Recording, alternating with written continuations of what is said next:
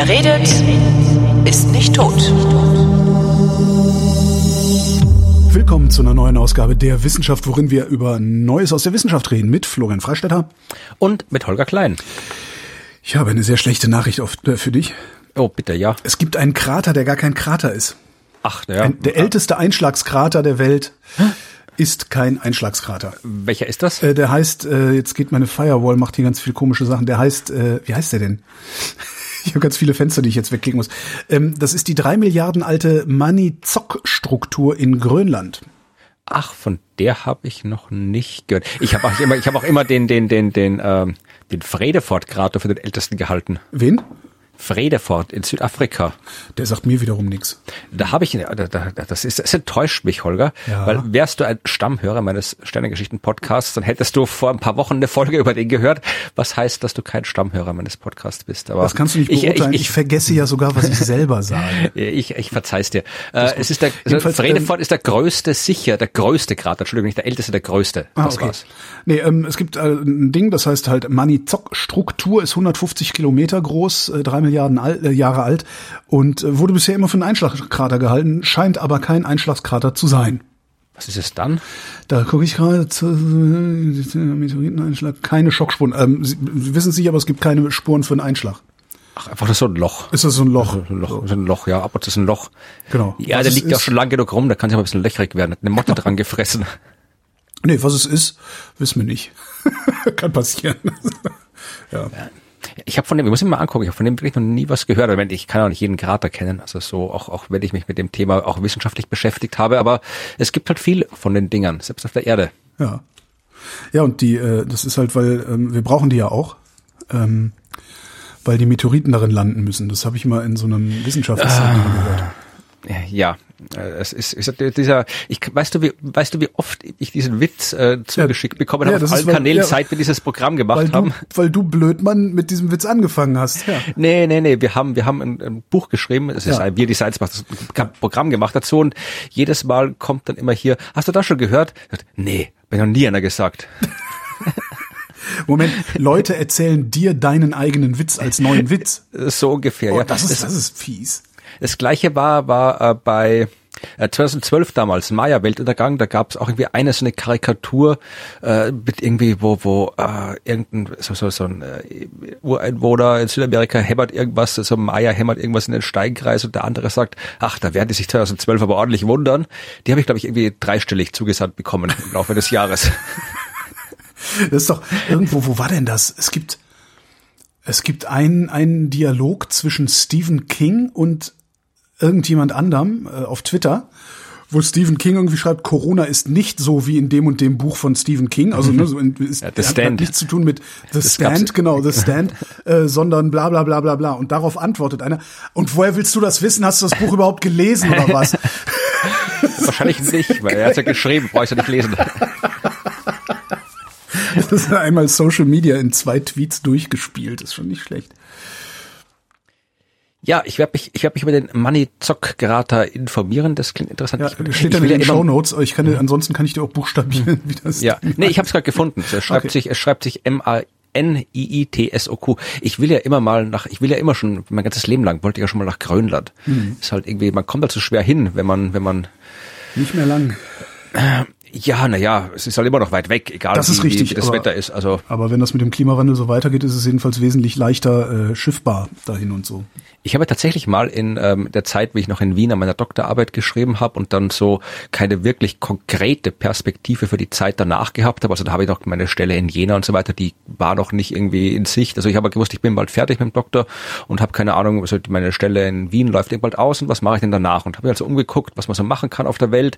Ich war ja noch jung und und äh, naiv und unbesorgt damals, wie man halt so ist, mit Mitte 20 und da habe ich gesagt, es gab so freiwillige soziale Dienste, die du irgendwie Ja. auf der Welt machen konntest, wo du halt für äh, viel Arbeit für kein Geld und Essen machst und so weiter. Da konnte man irgendwie so Gemüsepflanzen in der Mongolei, war da irgendwie auf so einer Liste und so. Und ich habe auch mal geguckt, also ich dachte, ich vielleicht fahre ich nach Grönland und studiere da noch ein bisschen. Und habe geguckt, also es gab wirklich eine Uni Grönland, aber da konntest du, glaube ich, nur Grönlandistik und irgendwie Management studieren oder irgendwie sowas. Und da habe ich gedacht, Grönlandistik und Grönlandmanagement. da habe ich gedacht, nee, lass ich's doch. Aber ja, es hat mir irgendwie, ich weiß nicht, was es mich, was es was, was mich so genau fasziniert da, aber irgendwie finde ich die, das, die finde Grönland faszinierend. Ja, absolut. Also das ist alleine landschaftlich. Warst du schon mal so weit oben im Norden überhaupt? Ich nee, das nördlichste, wo ich war, war glaube ich irgendwie so, ich überlege gerade, ich war mal in so Mittelnorwegen. Na, immerhin. Und äh, ich war im Norden von, ich war in Schottland, so Loch mhm. Ness, die höher auch nicht. Also ich weiß jetzt gerade nicht, was da nördlicher ist von dem Ganzen, aber mal gucken auf die Karte schauen, was da nördlicher ist. Weiß ich auch nicht. Aber also, Manizock ist schon ordentlich nördlich. Also es ist der, das ist auf der Höhe von Island. Nee, also Norwegen sehe ich gerade, Mittelnorwegen war deutlich nördlicher als Schottland. Also das, also ja, weiter war, war, ich noch nicht. Ich war ja mal in Nord-Nordwegen mehrfach sogar und fand das halt auch total faszinierend, obwohl da ja eigentlich nichts ist. das ist so. Aber es ist halt, es, es ist halt so ganz anders als alles, was wir so kennen, weil Richtung Süden haben wir uns alle schon mal orientiert. Da wird das Licht dann wärmer, ne, und so. Also die Natur, also es riecht anders und so. Und je weiter nach Norden du kommst, desto eigentlich abweisender wird die, die Umgebung. Und das finde ja, ich jetzt gerade wieder anziehend. Das hat ja auch einen Reiz. Also ja, wenn eben. da irgendwie, das, ich habe hab keine Ahnung, wo ich da damals war, irgendwie so Trondheim, die Ecke ungefähr auf der Höhe. Aber selbst da, ich meine, auch da ist, ist nicht mehr ist nicht mehr viel los. Also da hast du mal irgendwie ab und zu mal so ein Dorf, aber da ist auch hauptsächlich so Wald und Gletscher und Dings. Also das, das, da der Norden. Ich, meine, ich bin jetzt nicht so, gehöre jetzt nicht zu den, den, den wirklich diesen Verfechter, die nur nach Norwegen auf Urlaub fahren und nur nach Norden und alles irgendwie was äh, südlicher als als irgendwie Dänemark ist schon irgendwie als unzumutbar empfinden. Also solche Leute gibt's ja auch, die da ja. den Norden so zelebrieren. Ich habe den Süden auch sehr gern, aber Grönland. Grönland fasziniert mich, da will ich mal hin. Hm. Also wenn man also, wieder, wie, falls, ich, würde, ich würde halt gerne mal auf die Azoren. Ich weiß nicht, ja, warum. War ich auch noch nie. Ja, aber das ist ich auch nicht. Aber dafür ist es so. Ich, ich weiß nicht, ob das in meiner Kindheit irgendwie verborgen liegt, äh, weil das Azoren hoch oder so. Ich habe keine Ahnung. Guck, denkst du, da steht so ein großer großer Apparat, wo dann immer so ein Azoren hoch rauskommt alle paar genau. Wochen. Genau. Dann drückt wieder einer auf den Knopf und dann genau. so ein großer Knopf und dann zahlst du 10 Euro, darfst du drücken genau. und dann kommt ein Azoren hoch raus.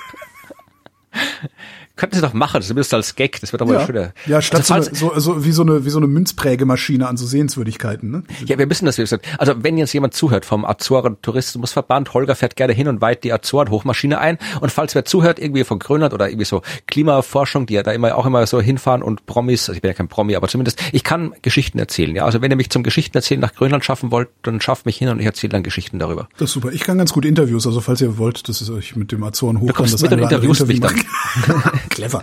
Wir sind so verdammt clever. Das ja, weiß nicht. ja, apropos Interview. Ähm, ich bin heute sehr schlecht vorbereitet, was im Wesentlichen daran liegt, dass ich viel zu lange telefoniert habe, obwohl, statt mich auf diese Sendung vorzubereiten. Telefoniert habe ich mit meinem alten neuen Auftraggeber, der Helmholtz Gemeinschaft Deutscher Forschungszentren. Der Resonator-Podcast geht weiter. Das ist sehr ich schön. Ich habe ja sieben Jahre lang für, für die Helmholtz-Gemeinschaft einen Podcast gemacht. Einmal im Monat gab es eine Folge, wo ich dann mit so Helmholtz-Forscherinnen und Forschern geredet habe. Äh, am meisten runtergeladene aller Zeiten übrigens die Folge über Quantenphysik. Mhm. Wahrscheinlich, weil man dabei einfach dabei zuhören kann, wie ich nichts verstehe. das ist wirklich sehr schön. Ähm, ja, und äh, die, das ist dann ausgefallen für ein Jahr äh, aus Gründen, die werden wir auch noch erörtern in einer in einer Sonderfolge. Ähm, und jetzt haben sie aber neu neu ausgeschrieben und äh, ich habe mein Angebot eingereicht, also gepitcht, wie man heute auf Neudeutsch sagt. Und bin genommen worden. Das heißt, äh, ab demnächst, äh, müssen wir gucken, weiß ich nicht, wir fangen jetzt an irgendwie. Wird es dann wieder einen Resonator-Podcast geben. Äh, ja. Weil, falls du zufällig so eine Meta-Folge machen solltest und dort mit Leuten über Wissenschaftskommunikation ja. redest, äh, dann habe ich gleich eine Frage, die du stellen kannst. Ja. Denn ähm, der äh, Messenger-Dienst Telegram, ja, wie es so schön im Nachrichtendeutsch heißt, mhm. äh, der Messenger-Dienst Telegram ist ja sehr in Verruf geraten ich weiß nicht, ob er schon mal aus Verruf geraten ist, aber er ist jetzt auf jeden Fall sehr öffentlich in Verruf geraten, weil sich ja da die ganzen Verschwörungstheoretiker und Rechten und alle irgendwie organisieren, was äh, mich persönlich sehr überrascht hat, weil ich, ich den, glaube ich, seit 2017 halt so privat verwende und wir da auch so, so, äh, so arbeitsmäßig uns organisieren. Das heißt, der ist bei mir eigentlich sehr oft offen und wir machen da sehr viel. Und ich habe vor kurzem äh, im Gespräch zu was ganz anderem mit anderen Leuten, das ist nicht relevant, äh, erfahren, dass Helmholtz äh, einen Telegram-Kanal betreibt. Ja, und mir war bis dahin gar nichts noch so, also bis diese Verschwörungsgeschichten aufgetaucht sind und bis zu diesem Helmholtz-Kanal gar nicht so bewusst, dass man eben äh, Telegram nicht nur so wie äh, als Messenger für, für Privatnachrichten mhm. zwischen Leuten oder Gruppen verwenden kann, sondern wirklich eben auch als Instrument zur, zur Wissenschaftskommunikation, dass du da wirklich quasi so äh, zur Nachrichtenverbreitung an große Gruppen meinst du? Genau, das war mir nicht so bewusst. Ich meine, es ist klar, wenn du dir überlegst, wie Telegram funktioniert, aber es war mir nicht klar. Und dann habe ich jetzt irgendwie, äh, ich habe jetzt tatsächlich der einzige, ich habe nur da bei Telegram nur Kontakte eben, die ich privat zu, oder zur Arbeit eben benutze. Mhm. Aber den Helmholtz-Kanal habe ich tatsächlich äh, äh, abonniert. Ähm, er ist jetzt, ich bin mir nicht sicher, also ich glaube, das kann sein, dass es ein Testbetrieb ist. Also da sind 220 äh, Subscriber steht hier und im Wesentlichen kommt da alle sieben Tage kommen äh, kommt so ein Link zur Helmholtz-Seite. Also das da, hört sich an, als wäre das irgendwie ein Bot, der den Kanal ja, frei hält, ne? Ja. So ungefähr, ja. Also es ist halt irgendwie, ich habe jetzt gerade geguckt, irgendwie 19. März ist der letzte Eintrag hier. Da ist halt hier irgendwie Helmholtz Klimainitiative. Wir müssen so schnell wie möglich unsere Emissionen senken. Ein Artikel auf helmholtzklima.de. Das ist einfach so ein Artikel mhm. verlinkt mhm. mit dem Teaser. Also da passiert jetzt nicht viel, aber ich, vielleicht hören ja Leute zu, die äh, bessere, äh, bessere, aber die halt auf jeden Fall mehr äh, Angebote kennen. Ich weiß auch gar nicht, dass, also gibt Suchmaschinen, wo ich suchen kann, was alles bei Telegram Sachen sind. Also mich würde das interessieren. Das habe ich mich auch schon mal gefragt, weil da ja auch, da, es gibt da ja interessante und es gibt auch sehr, sehr abseitige Sachen. Ne? Also hier so Michael ja. Wendler, Attila ja, Hildmann, gut, diese ganzen äh, äh, äh, rechtsaußen Verschwörungsschnuller-Nazi. Ja, die muss ich jetzt gar nicht so sehr finden, aber aber ich finde es ganz lustig, da ab und zu mal drauf zu gucken und ich frage mich halt auch, wie findet man? Ja, genau. Mhm. Mich interessiert als beruflich, weil äh, mein Job ist, Wissenschaft zu kommunizieren und wenn das ein Kanal ist, der funktioniert, dann möchte ich gerne wissen, was da möglich ist und was was da schon existiert an, an Sachen. Und wie gesagt, Helmholtz, also das ist im Wesentlichen, das ist halt, ja, das, das kann, kann ich auf Twitter genauso machen, Links posten. Also ähm, da würde mich halt interessieren, ob es da andere Angebote gibt, die das äh, innovativer nutzen oder sagen wir mal äh, auf eine Art und Weise nutzen, die halt nur bei Telegram funktioniert. Also wenn, wenn da jemand zuhört, der Ahnung hat, bitte her mit Informationen, das interessiert mich. Ja, ich kann ja auch die Telefonnummer von demjenigen geben, der mutmaßlich dafür verantwortlich ist für diesen Telegram-Kanal, dann könnt ihr euch direkt unterhalten. Ach so, ja, gerne. ich habe es mir mal aufgeschrieben, auch in die ja. Show Notes, vielleicht vergesse ja. ich es ja nicht, genau. Ja, Hast du schon mal äh, ich, Intervallfasten ja. gemacht eigentlich? Äh, nein, aber ich, ich kenne Leute, die das, äh, ich kenne, habe sehr engen Kontakt zu Leuten, die das machten. Wie kommen die damit klar? Äh, gut. Also Intervallfasten für alle, äh, wahrscheinlich hat's jeder und jede schon gehört, weil das ja ein Riesending war die letzten Jahre. Intervallfasten ist äh, nicht, äh, nicht regelmäßig zu essen, also nicht regelmäßig dem Körper Energie zuzuführen, sondern sowas zu machen wie 16 Stunden lang gar keine Energie zu führen und dann acht Stunden in den verbliebenen acht Stunden dem Körper Energie zuzuführen. Auch nicht übermäßig, sondern dann ganz normal zu essen. Also acht Stunden schlafen, acht Stunden nichts essen, acht Stunden essen. Funktioniert ganz gut, mache ich auch gelegentlich, aber eher eher äh, zufällig, weil ich nicht frühstücken kann. Es, ist, es fällt mir sehr schwer zu frühstücken und dann ist es teilweise tatsächlich 16 Stunden her, dass ich das letzte Mal was gegessen habe. Ähm, was damit funktioniert, ist ein bisschen abspecken, aber was nicht funktioniert, und das ist eigentlich das Spannende, das hat die Wissenschaft festgestellt. Ich weiß jetzt gerade nicht mehr, welche, welche Wissenschaft das ist. Ah ja, die australische Wissenschaft hat das festgestellt. Die australische Wissenschaft hat festgestellt, dass Intervallfasten zwar ganz okay ist, aber genau gegen eine Sache nicht hilft, und das ist das sogenannte viszerale Fett. Aha. Und das ist die, ist das? das? Das, ist das Fett im tiefen Bauchraum. Du hast halt ne, so ein ganz normales Fett, das ist außen, also so zwischen Haut und Organen sozusagen. Ähm, und dann hast du aber auch noch mal eine Fettschicht innen drin, die zum Beispiel die Organe umgibt, wo, ne, weil deine Organe, die flattern ja nicht so locker in deinem Körper rum, sondern die sind in, in eine Struktur eingebunden und die besteht zum Teil aus Fett. Und je mehr von diesem viszeralen Fett du hast, also das tiefe Bauchfett, äh, ich glaube braunes Fett wird's auch genannt, da bin ich mir jetzt aber tatsächlich Ach ja, das, den ich, sicher. Das kenne ich den Begriff, ja. Je mehr du davon hast, desto ungesünder ist es, weil das Entzündungen ähm, befördert. So. Jetzt haben sie halt geguckt, wie, wie geht denn eigentlich Intervallfasten, wie wirkt sich das denn auf dieses Bauchfett aus und stellen fest, gar nicht gut. Denn anscheinend kann der Stoffwechsel sich daran gewöhnen und tatsächlich, selbst wenn du abspeckst, dieser verminderten Nahrungsaufnahme widerstehen. Das heißt, der Körper scheint erstmal alles andere wegzuverbraten und zu verbrennen und abzubauen, bevor er dann irgendwie an dieses Bauchfett rangeht. Ähm, das kann sich sogar richtig an wiederholte Fastenzeiten anpassen, schreiben sie hinterhältig. Achtung. Ich muss mal. Hm? In Mäusen. Ach, okay, gut. Ja, Mäuse kenne ich relativ wenig. Das Problem ist natürlich, ähm, jetzt äh, werden natürlich die ähm, Intervallfasten-Gurus äh, werden natürlich sagen, na ja, das ist, das ist ja nur im Modell und im Tier und so. Ähm, was halt ist, darum machen wir das ja in Mäusen. Die Maus ist dem Menschen sehr, sehr ähnlich in ihrer Physio Physiognomie, äh, Physiologie.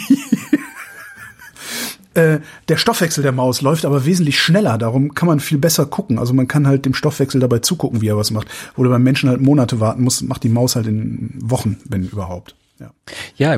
Ich muss mal gucken. Also irgendwie ein Kollege von mir, also Science Masters Kollege Helmut Jungwirth, äh, Biologe, der meines Wissens hat ja auch schon geforscht zu dem Thema oder zumindest sich mit der Forschung beschäftigt, weil da geht es ja viel, also da hat es ja mit diesen, diesen äh, was ist das, Zell, äh, ich habe schon vergessen, wie die Dinge alle heißen, also da geht es darum, dass die Zellen sich dann quasi äh, umbringen und irgendwie äh, der, der, die Zelle gesäubert wird, also ja, ich muss mal gucken, ich verlinke vielleicht was dazu, weil ich was finde, aber das ist, also im Vergleich zu anderen äh, Abnehmmethoden äh, steckt da schon sehr viel echte und äh, seriöse Wissenschaft dahinter. Also es ist jetzt nicht so, dass das irgendwie ein Quatsch von vielen ist, den man auch machen kann, sondern tatsächlich was, wo es, äh, wo, wo Wissenschaft äh, sagt, dass das tendenziell sinnvoll ist, sowas zu machen.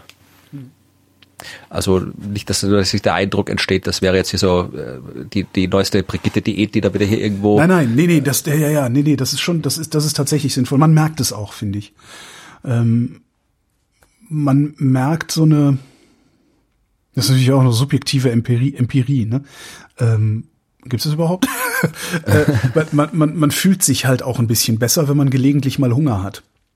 Das ja, ja, ja, doch ich überlege gerade, ob ich das, ich meine, wenn ich, wenn ich abnehme, dann mache ich halt äh, Kalorien zählen, also da will ich halt irgendwie möglichst äh, meine, meinen äh, Verbrauch nicht äh, überschreite. Und äh, da hast du natürlich, wenn du es, je nachdem du das machst, du hast halt auch immer wieder mal Hunger. Aber man denkt sich dann so, jetzt habe ich ein bisschen Hunger und dann denke ich, okay, es ist ja gut. Es ist, es, erstens mal sind wir in der glücklichen Lage, sagen zu können, es ist okay, dass ich Hunger habe, weil wir wissen, es gibt wieder Essen. Das ist ja auch nicht selbstverständlich auf Stimmt, der Welt.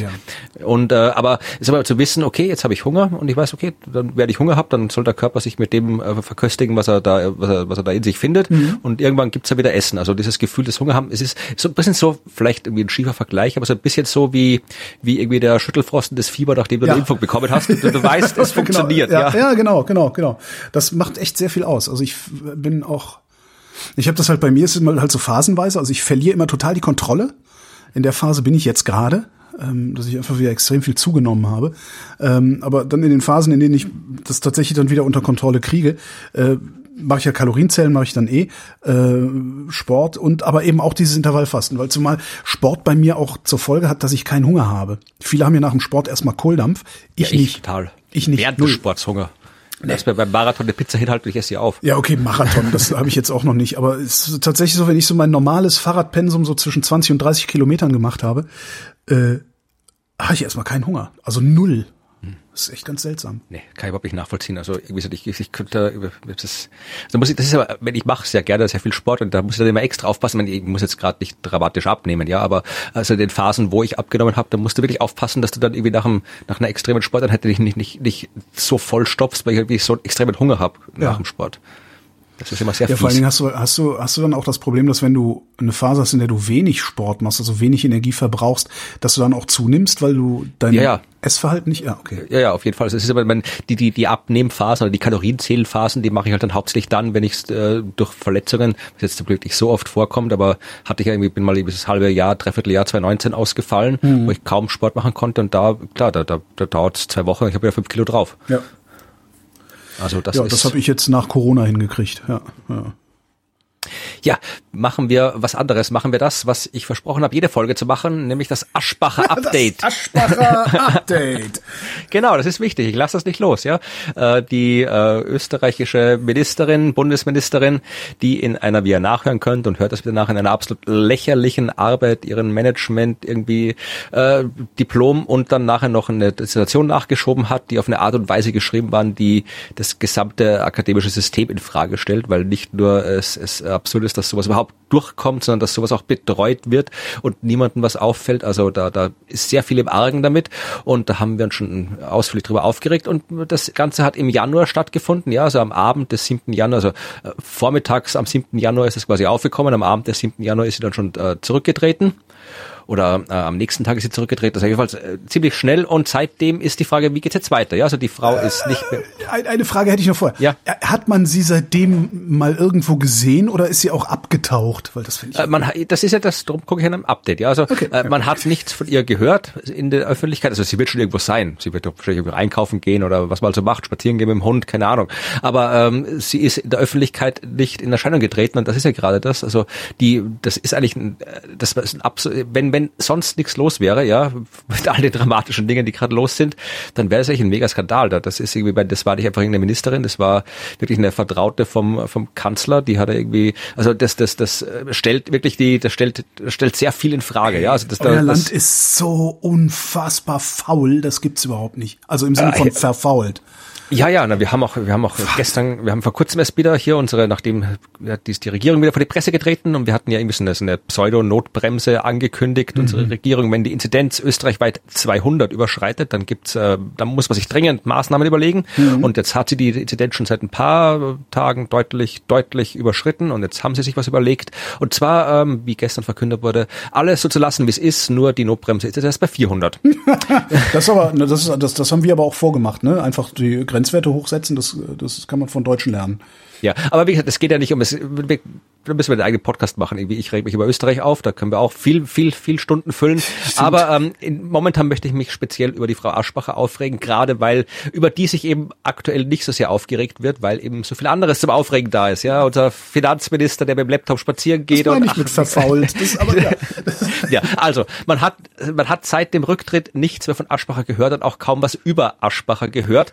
Äh, also alle tun so, als gäb's die nicht mehr und wäre da nichts passiert. Aschbacher nie gehört. Ja. Aber tatsächlich ein bisschen was passiert schon, ja. Also ich habe jetzt einiges, äh, ein paar Lesehinweise, äh, die ich der Hörerschaft mitteilen möchte. Also einmal hat äh, der Standard, ja, eine der wenigen Zeitungen in Österreich, die sich noch um solche Sachen ab und zu kümmern, äh, einen Artikel verfasst, nämlich mit dem äh, mit dem durchaus guten Frage, was tut sich im Fall Aschbacher, ja. Also äh, und gut die Auskunft ist, äh, es tut sich nichts oder kaum was. Also es gibt ja zwei Universitäten, die da involviert sind, also zwei Hochschulen. Einmal die Fachhochschule wieder Neustadt, ja, da hat sie diese Diplomarbeit geschrieben, die plagiiert und äh, in absurdester Weise, ja, also äh, mit, mit Textbausteinen und falschen Übersetzungen zugeklustert war. Und äh, die Uni Bratislava, wo sie die Station gemacht hat, die genauso zu lesen war, ja. Und äh, die Fachhochschule wieder Neustadt, ja, äh, die hat jetzt, die hat, die hat was gemacht, ja. Sie haben nämlich zuerst mal äh, bis Februar, ja, die Rechtslage und die Begleitumstände des Jahres 2006 evaluiert. äh, um rauszufinden, äh, zum Beispiel, nach welchen äh, Qualitätskriterien man eine Arbeit aus dem Jahr 2006 überhaupt äh, evaluieren und beurteilen muss, ja. Das war mal wichtig. Ja, okay. Ähm, dann äh, ist äh, die Fachhochschule Wiener Neustadt äh, der österreichischen Agentur für wissenschaftliche Inte Integrität beigetreten. Ähm, das klingt jetzt in dem Kontext sehr dubios, ist aber eine seriöse Organisation. Also da, das ist eine Agentur, die kann man quasi einschalten, wenn man äh, eine externe Prüfung machen möchte. Okay, Ja, verstehe. Also jetzt nicht so wie, wie die zentrale Marketingagentur der Fleischwirtschaft, die dann überall so ihr goldenes äh, Siegel draufklebt. Nee, nee. Also und äh, das und das ist jetzt auch passiert. Also die FH Wiener Neustadt hat eine äh, äh, externe Prüfung veranlasst und äh, jetzt werden halt von dieser österreichischen Agentur für wissenschaftliche Iten- Inte- Integrität, meine Güte, äh, Integrität ähm, Gutachterinnen bestellt äh, aus dem deutschsprachigen Ausland, ja, die sich auskennen. Also und dann Ja, ähm, die werden halt dann, die, die begutachten halt dann und dann soll innerhalb von äh, vier Wochen, was jetzt dann demnächst eigentlich sein sollte, äh, ein Gutachten erstellt und danach wird eine Kommission entscheiden über das weitere Vorgehen. Genau, wie der, Ja. wie, äh, über das weitere Vorgehen des Arbeitskreises, der dann noch zu gründen ist. So ungefähr. Also das, ich, das, ich hänge, ja. ich, wo ich noch festhänge, ist äh, eine ein, ein, ein, wir- Institution zur Beurteilung, äh, wie denn 2006 äh, sowas hätte beurteilt werden müssen. Hat sich zwischen 2006 und heute in der, ähm, ich sage mal, Wissenschaftsphilosophie derart viel geändert, dass es da einen Unterschied gibt? Also, das ist eine gute Frage, die kann ich jetzt auch spontan nicht beantworten. also es Also würde ja bedeuten, dass in, in den letzten 15 Jahren Wissenschaft möglicherweise etwas ganz anderes geworden ist, als es sie war, als wir beide auf die Universität gegangen sind. Ich, meine, ich muss jetzt sagen, es geht ja hier um, um Arbeiten, die halt so Management, BWL und sowas stattfinden. Da habe ich keine Ahnung, wie da die Standards sind und sich entwickeln. Wenn ich jetzt für mein Fach Astronomie, Naturwissenschaft betrachte, ich meine, wenn ich da äh, Fachartikel lese, die heute veröffentlicht werden, dann unterscheiden die sich jetzt formal nicht von dem, was ich damals gemacht habe, als ich vor, vor in den Anfang der 2000er publiziert habe. Also da hat sich ich an den Qualitätsmaßstäben nichts geändert. Ich finde dann aber schon bedenklich, dass es offensichtlich äh, oder, oder anscheinend ähm, Felder gibt, äh, in denen es sein kann, dass sich innerhalb von 15 Jahren das so sehr ändert, dass man eine Kommission einsetzen muss, um das zu Ja, müssen wir gucken. Was ich nämlich auch noch verlinke in den ja. Shownotes ist ein Interview, äh, das mit dem Geschäftsführer dieser äh, Fachhochschule geführt wurde, ja. wo halt tatsächlich ähm, auch gesagt wird, da erklärt er das auch nochmal, also wie geht man mit diesem Fall um, war die Frage, ja. Sie haben einen professionellen und ruhigen Umgang damit, sagt er. Und, ähm, Reicht ja, wenn wir unprofessionell und albern damit umgehen, ja. genau, aber das sagt er halt auch nochmal, ja. Also ähm, ich möchte, also er, er, er möchte betonen, dass es heißt, die haben ja die Software, also die, es gibt eine Plagiatsoftware, die seit 2007 erprobt wird und seit 2010 routinemäßig eingesetzt wird und dann sagt er halt irgendwie auch, dass äh, 2005 und 6, wo das passiert ist, auch schon mal das gemacht wird. Also äh, ich weiß nicht, es klingt jetzt, es klingt jetzt nicht unseriös, was er da sagt, aber es klingt halt so wie ein wie ein Bürokrat, der halt da jetzt probiert was zu erzählen. Also es, es ist ganz interessant, das Interview, aber natürlich ist nicht viel Neues. Also auch der, es geht auch um den Betreuer dieser Arbeit. Ja, also der ist anscheinend jetzt nicht mehr tätig, aber das war auch, der ist jetzt quasi nicht rausgeschmissen worden, der ist, war vorher schon weg, aber er äußert sich nicht und es sagt auch niemand was, ob der auch untersucht wird. Also da weiß man auch nicht viel Neues dazu. Mhm. Da gibt's wenig zu sagen. Äh, was es noch ähm, an Interviews gibt. Das hat jetzt quasi nicht mehr direkt mit Aschbacher an sich zu tun. Das sind aber äh, zwei sehr interessante Interviews, nämlich einmal ähm, äh, über einen Studenten äh, in Wien, der sehr, sehr freizügig erzählt, äh, wie er, äh, dass er Ghostwriter in Ghostwriter in Anspruch nimmt für seine Arbeit. Ja. Das ist wirklich ein Interview, das sollte man gelesen haben, weil das ist wirklich, äh, also hier ein paar Auszüge, ja. Also er sagt, äh, Seit dem ersten Semester lasse ich mir Uni-Arbeiten von anderen schreiben. Ich habe im ganzen Studium erst sechs Seminararbeiten selbst verfasst, doppelt so viele haben mir, und jetzt kommt's, äh, Freunde oder Familienmitglieder geschrieben. Ja, das heißt, äh, er sagt dann weiter, er zahlt ihnen 70 Euro pro Arbeit, das ist ein guter Freundschaftspreis. 70 ähm, Euro? pro Arbeit, ja. Meine Schwester, meine Mutter schreiben wir arbeiten, sie machen das oft gratis. Meiner Schwester gebe ich vielleicht mal 20 Euro dafür. Sie helfen mir gerne, weil sie meine Gründe verstehen. Ja, und welche Gründe konnten das jetzt sein? Mm, der, dem Wissenschaftsbetrieb den Spiegel vorzuhalten. ich zitiere wieder äh, den David, das ist natürlich nicht der echte Name. Äh, er sagt, ich lasse Ghostwriten, weil ich neben der Uni im politischen Bereich tätig war, vor allem für die österreichische Hochschülerschaft. Während des Wahlkampfs habe ich bis zu 60 Stunden die Woche gearbeitet, da blieb kaum Zeit für das Studium. Und äh, auch in ruhigen Phasen habe ich Texte oft nicht selbst verfasst, weil ich mich einfach nicht dazu motivieren konnte. Das klingt wie hier Karl Theodor Moppet zu Gutenberg, als er sich rausgeredet hat mit seiner plagiierten Arbeit. Ja. So ungefähr, ja. Also es ist halt irgendwie, er sagt auch, er, er, er fühlt sich auch irgendwie, er fühlt sich auch nicht motiviert. Ja. Es stört ihn auch, dass man hier äh, 20 Arbeiten schreiben muss im Studium und er kennt sich überhaupt nicht aus mit wissenschaftlichen Schreiben. Das wird auch nicht erklärt. Ich auch denke, ja, wenn du es nicht machst, wie wirst du es dann können? Aber das ist, kann es sein, dass das so, sowas so ein extremer Ausfluss des Bologna-Systems ist? möglich, aber das, Weil als, ich, als ich als ich das erste Mal eine, eine Universität betreten habe, wusste ich auch überhaupt gar nichts und musste mir alles drauf schaffen. Also wie ja. geht das hier? Wie macht man das? Wo muss ich lang? Ja. Wie sind die Wege? Wie sind die Formalien? Ging mir genauso. Und so weiter. Und das ist ja Teil des Studiums.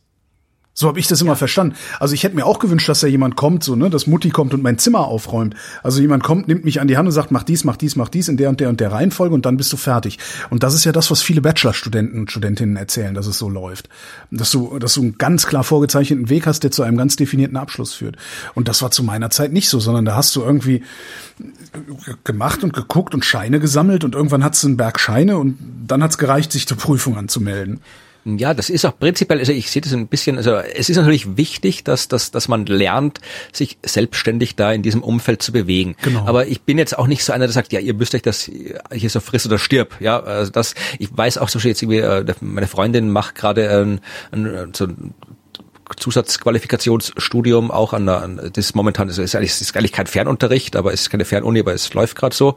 Und auch äh, etwas, wo man quasi so, das klingt, wenn man es jetzt nicht weiter weiß, kann man auch sagen, ja, ist wieder so ein dubioses Dingens, wo du da irgendwie hier fünf Module machst und dann kriegst du hier einen Titel, auch wieder hier so Kommunikationsbereich, aber mhm. ich krieg das ja mit und die haben wirklich, das, da ist wirklich, das letzte Modul war eine ganze Woche lang hier wissenschaftliches Arbeiten. Da wurde wirklich, wie, wie, wie gab es wirklich übrigens, wie musst du das zitieren, recherchiert das, schreibt was drüber, zitiert das, das, das wird recht, also die haben wirklich, da ist wirklich exzessiv beigebracht worden, wie man wissenschaftlich arbeitet. Da habe ich aber schon gedacht, das wäre, hätte ich auch gern mal gehabt, sowas, als ich studiert habe. Also ich habe das halt so durch, durch, durch Osmose gelernt. Ja, ja. Also ich ja, habe halt viel gelesen und dann wusste ich irgendwie, okay, das muss anscheinend so ausschauen und dann habe ich es halt so gemacht. Aber es wäre durchaus nicht schlecht gewesen, das mal systematisch beigebracht zu bekommen. Also insofern ist es auch nicht schlecht, wenn da jetzt quasi ein bisschen mehr Dinge den Leuten gesagt wird, das habt ihr so zu machen. Aber natürlich, äh, es darf ja nämlich alles gesagt werden, wie man es zu machen hat, weil sonst machen es Leute genau so. Und wenn sie noch mal was machen müssen, was ihnen keiner sagt, wie es gemacht wird, dann gibt es Probleme. Wird gescheitert, genau.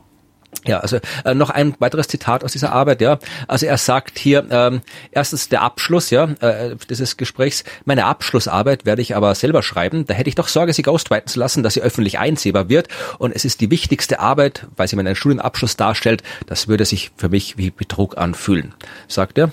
Und das, das wiederum ist interessant. Äh, ne? Und etwas, was dich vielleicht ein bisschen irritieren wird, er sagt, also er, er hat, er studiert Kommunikationswissenschaft, ja. Mhm. Ähm, und er sagt, ja, ich kann in Seminararbeit noch keinen Sinn erkennen. Mhm. Ich habe dabei nichts gelernt, das mir im Job etwas bringt. Mhm. Seit kurzem arbeite ich als Reporter äh, beim Fu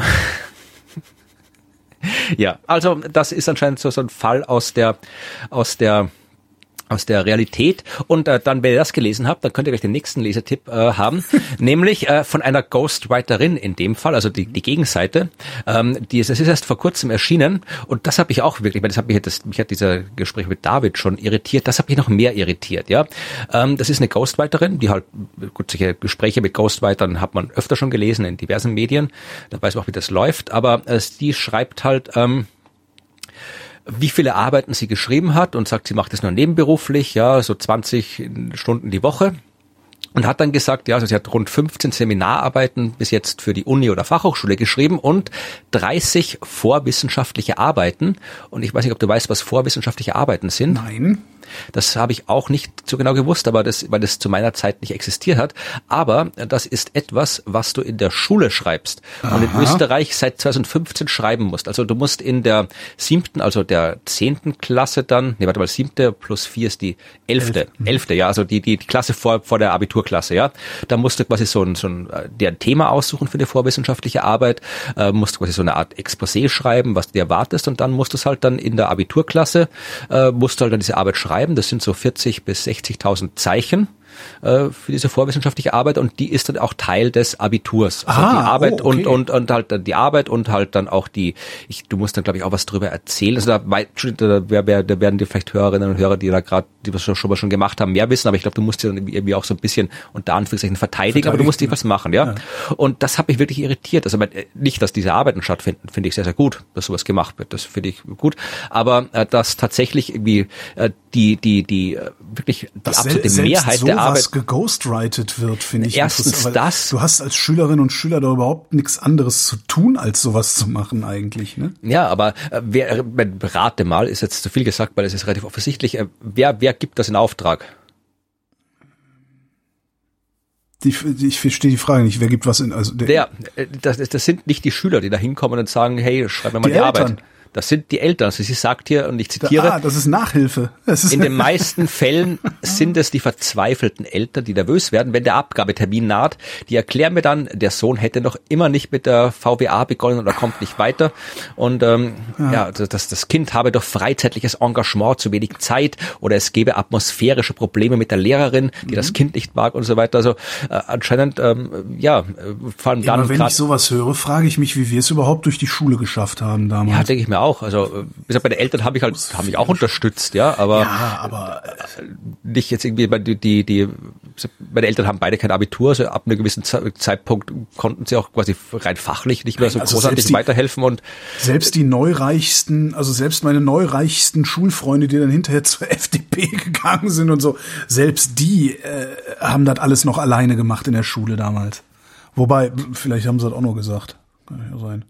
Ja, also es gab dann noch irgendwie, ich habe jetzt, ich weiß jetzt gar nicht, wo ich das hab, ähm, dem Artikel, ich habe dann nämlich noch einen weiteren Artikel, das ist quasi, wie ich eigentlich auf dieses ganze Thema gekommen bin, äh, weil ja, das habe ich glaube ich auch in der letzten Folge erzählt, im Aschbacher Update, dass äh, Österreich ein Gesetz gemacht hat, ein neues oder dabei ist eins zu machen, wo dieses Ghostwriting sehr viel stärker bestraft wird, mhm. äh, sehr viel teurer, also bis zu 60.000 Euro musst du zahlen dann, wenn du da irgendwie erwischt wird oder wenn du sowas anbietest. Aber ähm, das, äh, das Ghostwriting für äh, vorwissenschaftliche Arbeiten ist da ausgenommen. Ja, also das ist explizit ausgenommen, weil sie sagen, ja, ähm, dass das ähm, wird ja sowieso, also da ist der Kontakt zwischen Schülern und Lehrer, Lehrkörper deutlich äh, intensiver, da fällt das ja viel mehr auf. Mhm, anscheinend nicht so. Ja, anscheinend nicht so. Weil je öfter also, du davon redest, desto, desto mehr frage ich mich, äh, was es denn wohl kosten würde und ob ich jemanden finde, der oder die meine Masterarbeit einfach mir schreibt, damit ich ja, das. Ja, wir reden nach der Show drüber, okay? Okay. Ah, hier habe ich die Zahl gefunden. Ja, der Bundeselternverband schätzte 2017, dass rund ein Viertel der vorwissenschaftlichen Arbeiten nicht allein gemacht wird. Ja, also es sind jetzt nicht nur Ghostwriter, sondern auch die Eltern, die das schreiben dann für einen vielleicht. Aber ja, das ist dann schon. Also das ist eigentlich eine gute Sache, so eine Arbeit zu machen. Aber wenn dann tatsächlich äh, so viel quasi von den, äh, das einfach dann ja so so umgangen wird, dann kann man sich auch sparen. Also da muss man irgendwie die Wege finden, das so zu machen, dass, dass die Schülerinnen und Schüler das wirklich selbst machen. Da müssen sie halt in der Schule schreiben oder weiß ich nicht, wie man das machen kann, aber man kann das sicherlich machen. So, jetzt kommen wir mal weg von ja, das war das profanen, Mehr profanen österreichischen und gehen in den in Weltraum. In Deutschland passiert sowas ja nicht. Nein, in Deutschland passieren ja. ganz, ganz andere Sachen. Wir gehen jetzt, wir gehen jetzt in den Weltraum. Ähm, du erinnerst dich an Percy Mars Rover? Jawohl. Percy Mars Rover ist ja äh, die erste Maschine, die wir da oben haben, die Mikrofone dabei hat und ja. äh, auch die Umgebung sich so anhören kann. Und was Percy Mars Rover gemacht hat, der hat jetzt einige Minuten Material zurückgeschickt, äh, von was er so aufnimmt, während er durch die Gegend fährt. Und das hört sich ungefähr so an.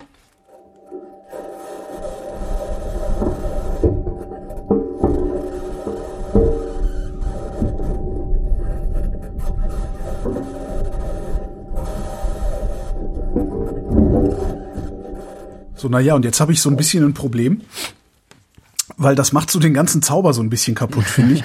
weil das klingt nämlich so, also das klingt so als, also eine der coolsten Sachen, die wir, also wir im Sinne von Menschheit, die eine der coolsten Sachen, die wir bisher gemacht haben, ja, nämlich das Ding auf den Mars zu bringen und die Art und Weise, wie wir es dahin gebracht haben, hört sich am Ende so an, als würde Bauer Schneidereit eine Zinkwanne über die Kuhweide schleifen. Ja, ne, das ist, es ist. Und ich möchte bitte, dass ihr alle nochmal ganz euch konzentriert. Ja, also du auch, Florian, aber die Hörerschaft eben auch. Stellt euch einfach vor, Bauer Schneidereit in einer Korthose mit so Hosenträgern und Gummistiefeln und so einem, so einem Karohemd, wie er eine Zinkwanne mühsam über eine Kuhweide zerrt dieses Bild habt ihr jetzt bitte immer im Kopf, wenn euch jemand was vom Mars Rover erzählt. Danke. Ja.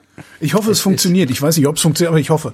Ähm, weil, weil bei mir geht's nicht mehr weg. Als ich das, als ich dieses erste Mal gehört habe und den Gedanken zum ersten Mal gedacht habe, habe ich jetzt immer das, äh, Bauerschneider. Ja, es ist, es ist, es Streuobstwiese im Mare Dingsbums platt gemacht. Ja, hat. man kann, die Wissenschaft ist natürlich auch profan. Das ja. muss, kann man, ist nicht alles immer so wie in den Science-Fiction-Filmen. Also, da ist jetzt kein, kein grandioser Soundtrack, wenn die Räder sich das erste Mal drehen. Ähm, Hans Moment, Zimmer. willst du mir jetzt etwa sagen, es macht nicht wenn einem Weltraum ein Schiff explodiert. Nein, und es kommt auch nicht, es steht auch nicht immer Hans Zimmer mit dem Orchester hinter dir und, und dirigiert, wenn du irgendwie was machst. Aber ja, es ist, es ist, es wäre interessant zu wissen, ich meine, natürlich ist es nur ein PR-Gag, äh, auf jeden Fall mal das zu machen. Es wäre interessant zu wissen, ob, ob man da tatsächlich sinnvolle Informationen raushören kann. Also ob die Leute, die das Teil gebaut ja. haben, wissen, ach, da, da, da, da, da, hier, das, da, da klangt jetzt das Teil und hier kracht das Teil. Und wenn das aber auf die Art und Weise kracht, dann müssen wir hier an dem Knopf noch drehen oder irgendwie so. Also ob, ob das wirklich, äh, ob man, ob man da was Sinnvolles hören kann oder ob das wirklich nur halt etwas ist, damit Leute wie du sich darüber lustig machen und das, das große Abenteuer Raumfahrt profanisieren. Ja, schäm dich. Aber das, das, das Interessante an dieser Sache ist ja dann auch noch, ähm, sie haben tatsächlich was gehört. Das ist in der Aufnahme, es gibt noch eine andere Aufnahme, die gibt's in den Shownotes. Ähm, sie haben was gehört, äh, was ähm, so äh, relativ profan, um bei dem Begriff zu bleiben, als Störgeräusch. Jemand geschrien, ah, über Bein. Genau. zieh, zieh. ähm, nee, aber das ist, ist ganz witzig. Also in der, in der eigentlichen Aufnahme ist ein Pfeifton zu hören. Und sie wissen nicht, woher der kommt. das finde ich ganz geil. ein Störgeräusch.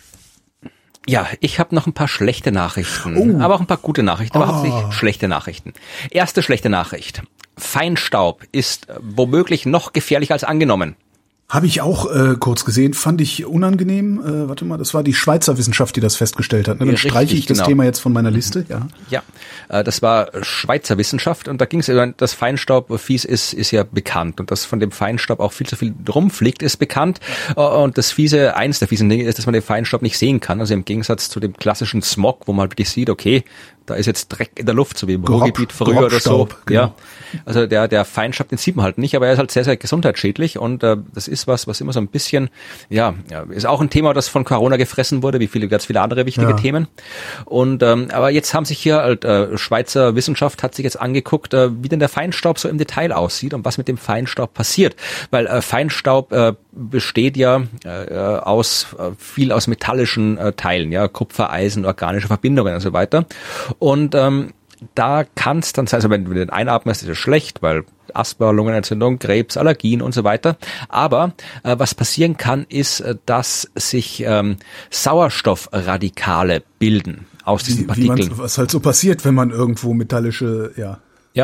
Genau. Und äh, dann, die haben sich jetzt untersucht und genau untersucht, unter welchen Bedingungen das passiert. Ja, und stellt sich raus, die höchste Konzentration der Sauerstoffradikale passiert äh, bei einer mittleren Luftfeuchtigkeit von 50 Prozent und Temperaturen um 20 Grad. Also bei normalem Wetter. Genau, es ist Durchschnittswetter.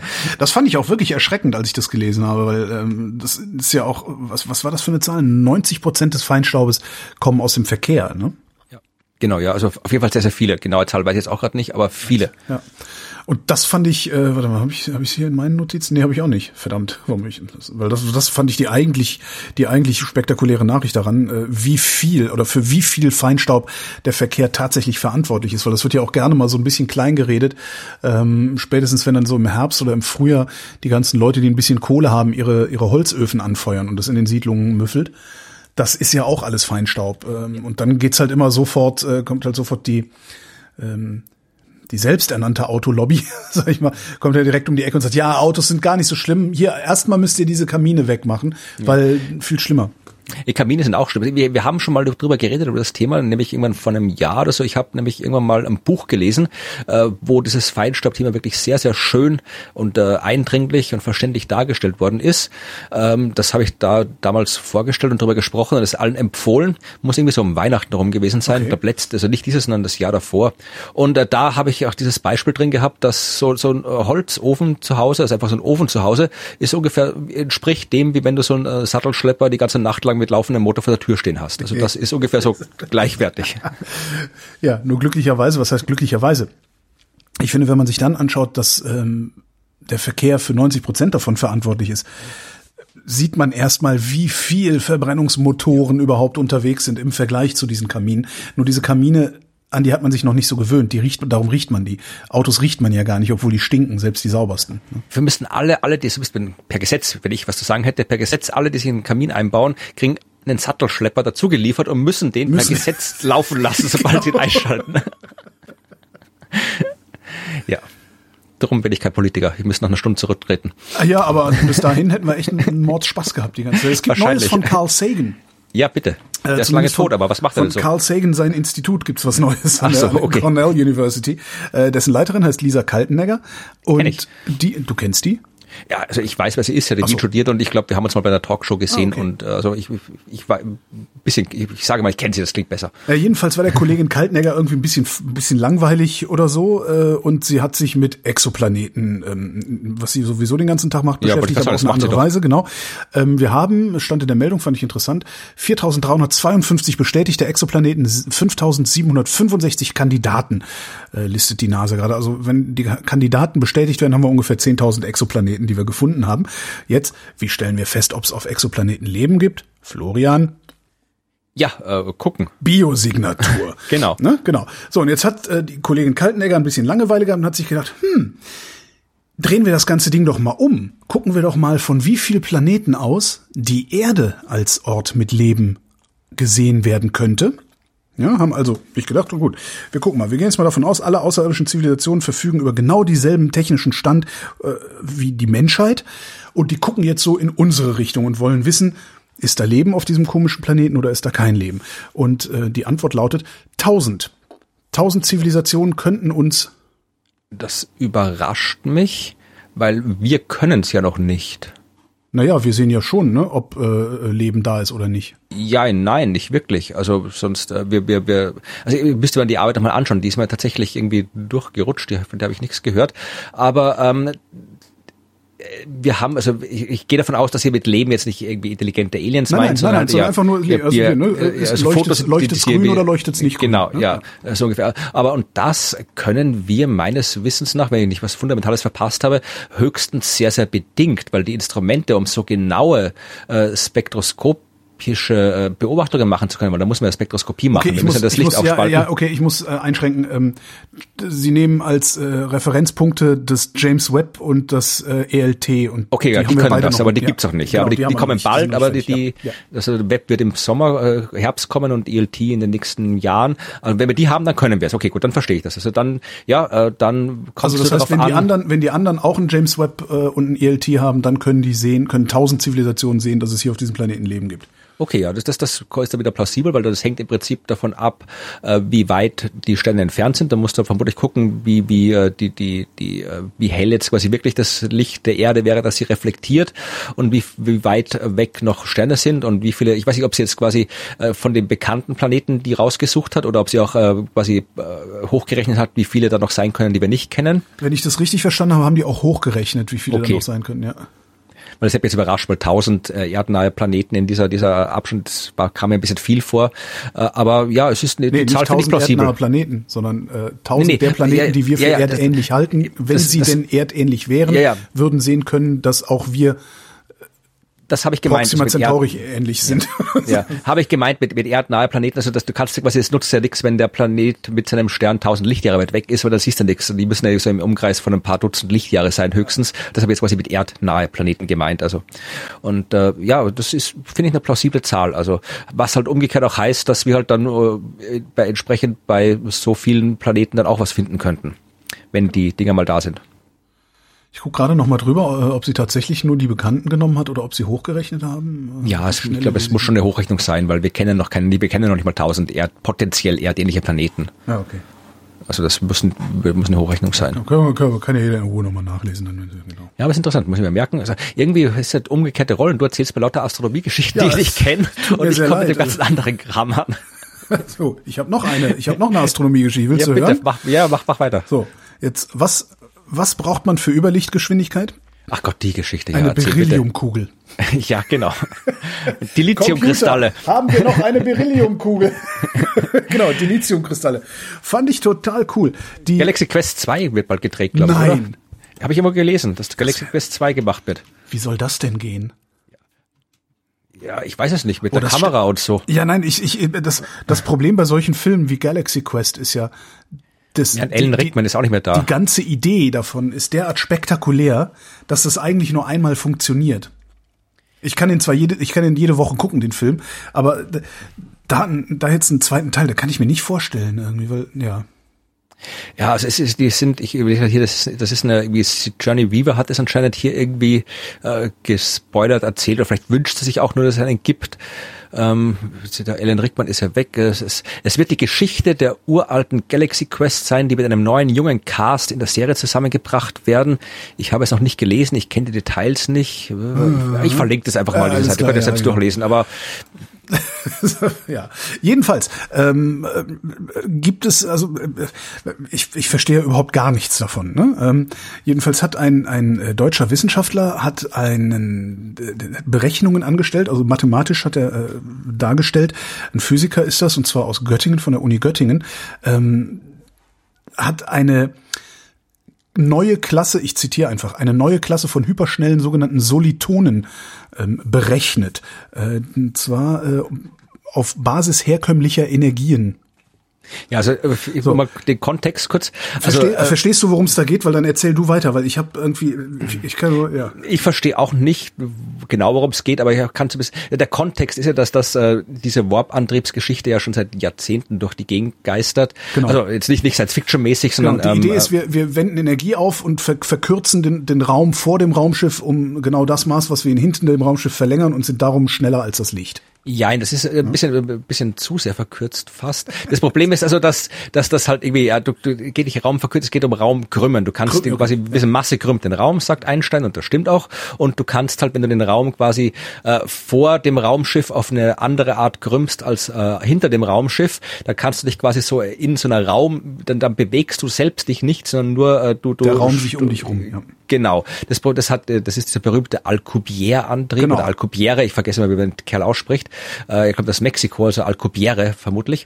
Und ähm, das Problem ist halt, dass wir halt nur eine Art kennen, den Raum zu krümmen, nämlich mit Masse. Und damit du den auf die andere Art krümmen kannst, brauchst du irgendwas mit negativer Energiedichte. Also du brauchst quasi etwas, was dann minus zehn Kilogramm wiegt. Und wir haben keine Ahnung, was, was etwas sein soll, das minus zehn Kilogramm wiegt.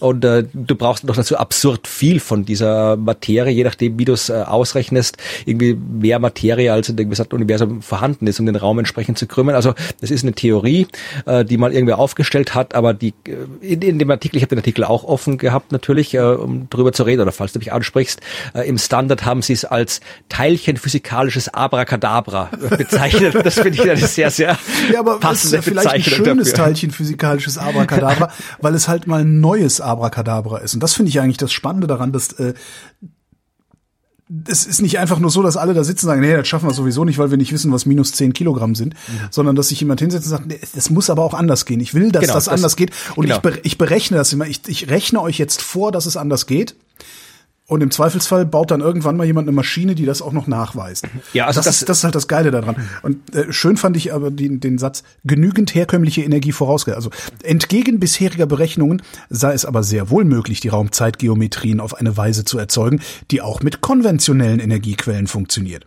Genügend herkömmliche Energie vorausgesetzt. Absatz, Absatz, Absatz und dies weiter. Irgendwann kommt dann, stellt sich halt raus, dass du für äh, das Raumschiff, das du dann da haben willst, um äh, diese Überlichtgeschwindigkeit zu erzeugen, äh, eine Energie brauchst, äh, die also das, das für ein, für, um ein Raumschiff mit einem Radius von 100 Metern anzutreiben, äh, bräuchtest du Energie in einer Größe des hundertfachen der Masse des Jupiters. Ja, also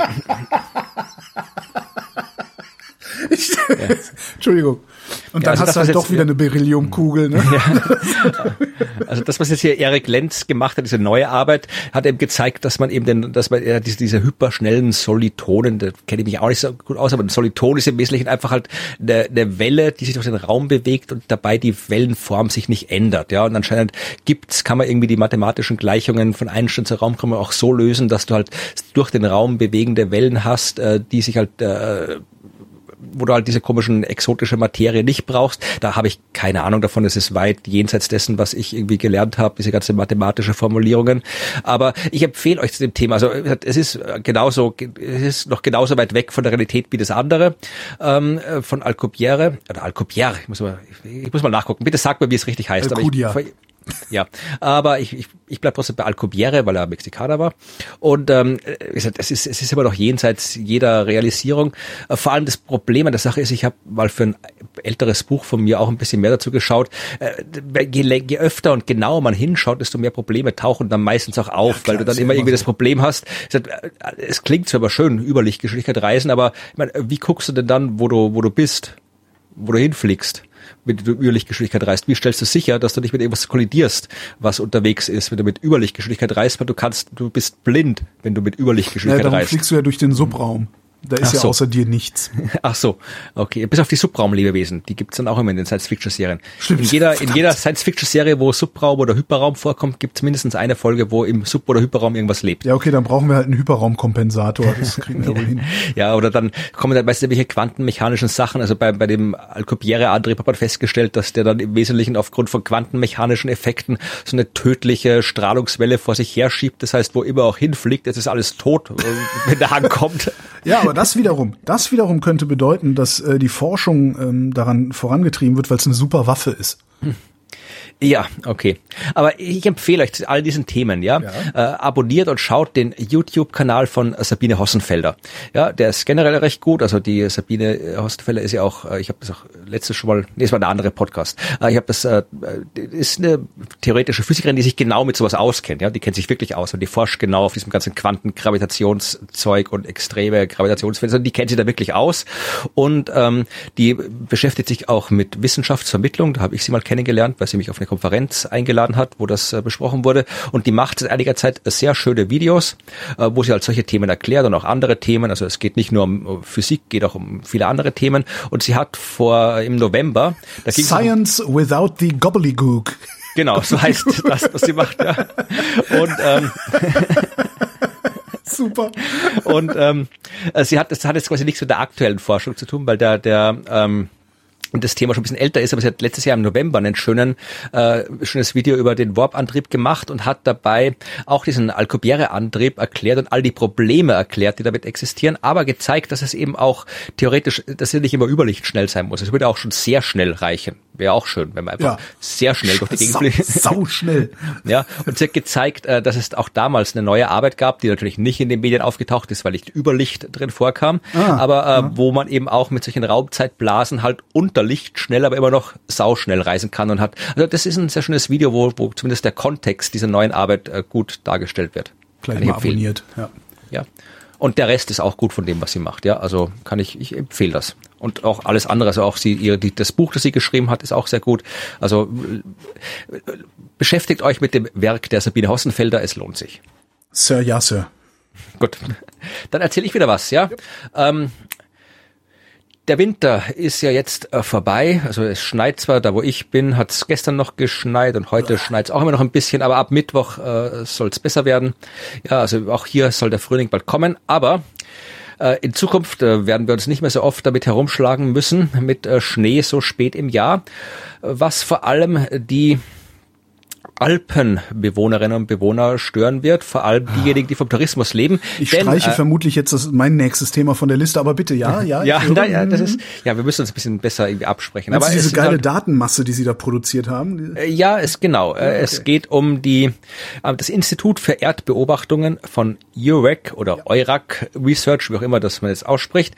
Die haben jetzt wirklich Daten gesammelt über die Schneebedeckung der Alpen der letzten 50 Jahre, ja, also von den 70ern bis heute heute und haben festgestellt, dass ähm, die Schneesaison unterhalb von 2000 Metern, also das ganz oben, äh, wo noch immer Schnee liegt oder fast immer Schnee liegt, das ist jetzt mal weg. Aber wo so reiche Leute wie wir mit mit dem Hubschrauber absetzen lassen, um Snowboard zu fahren. ja, genau. Ich kann nicht Snowboard fahren. Ich auch nicht. ich lasse mich absetzen und wir auf eine Hütte und trinken ein Bier.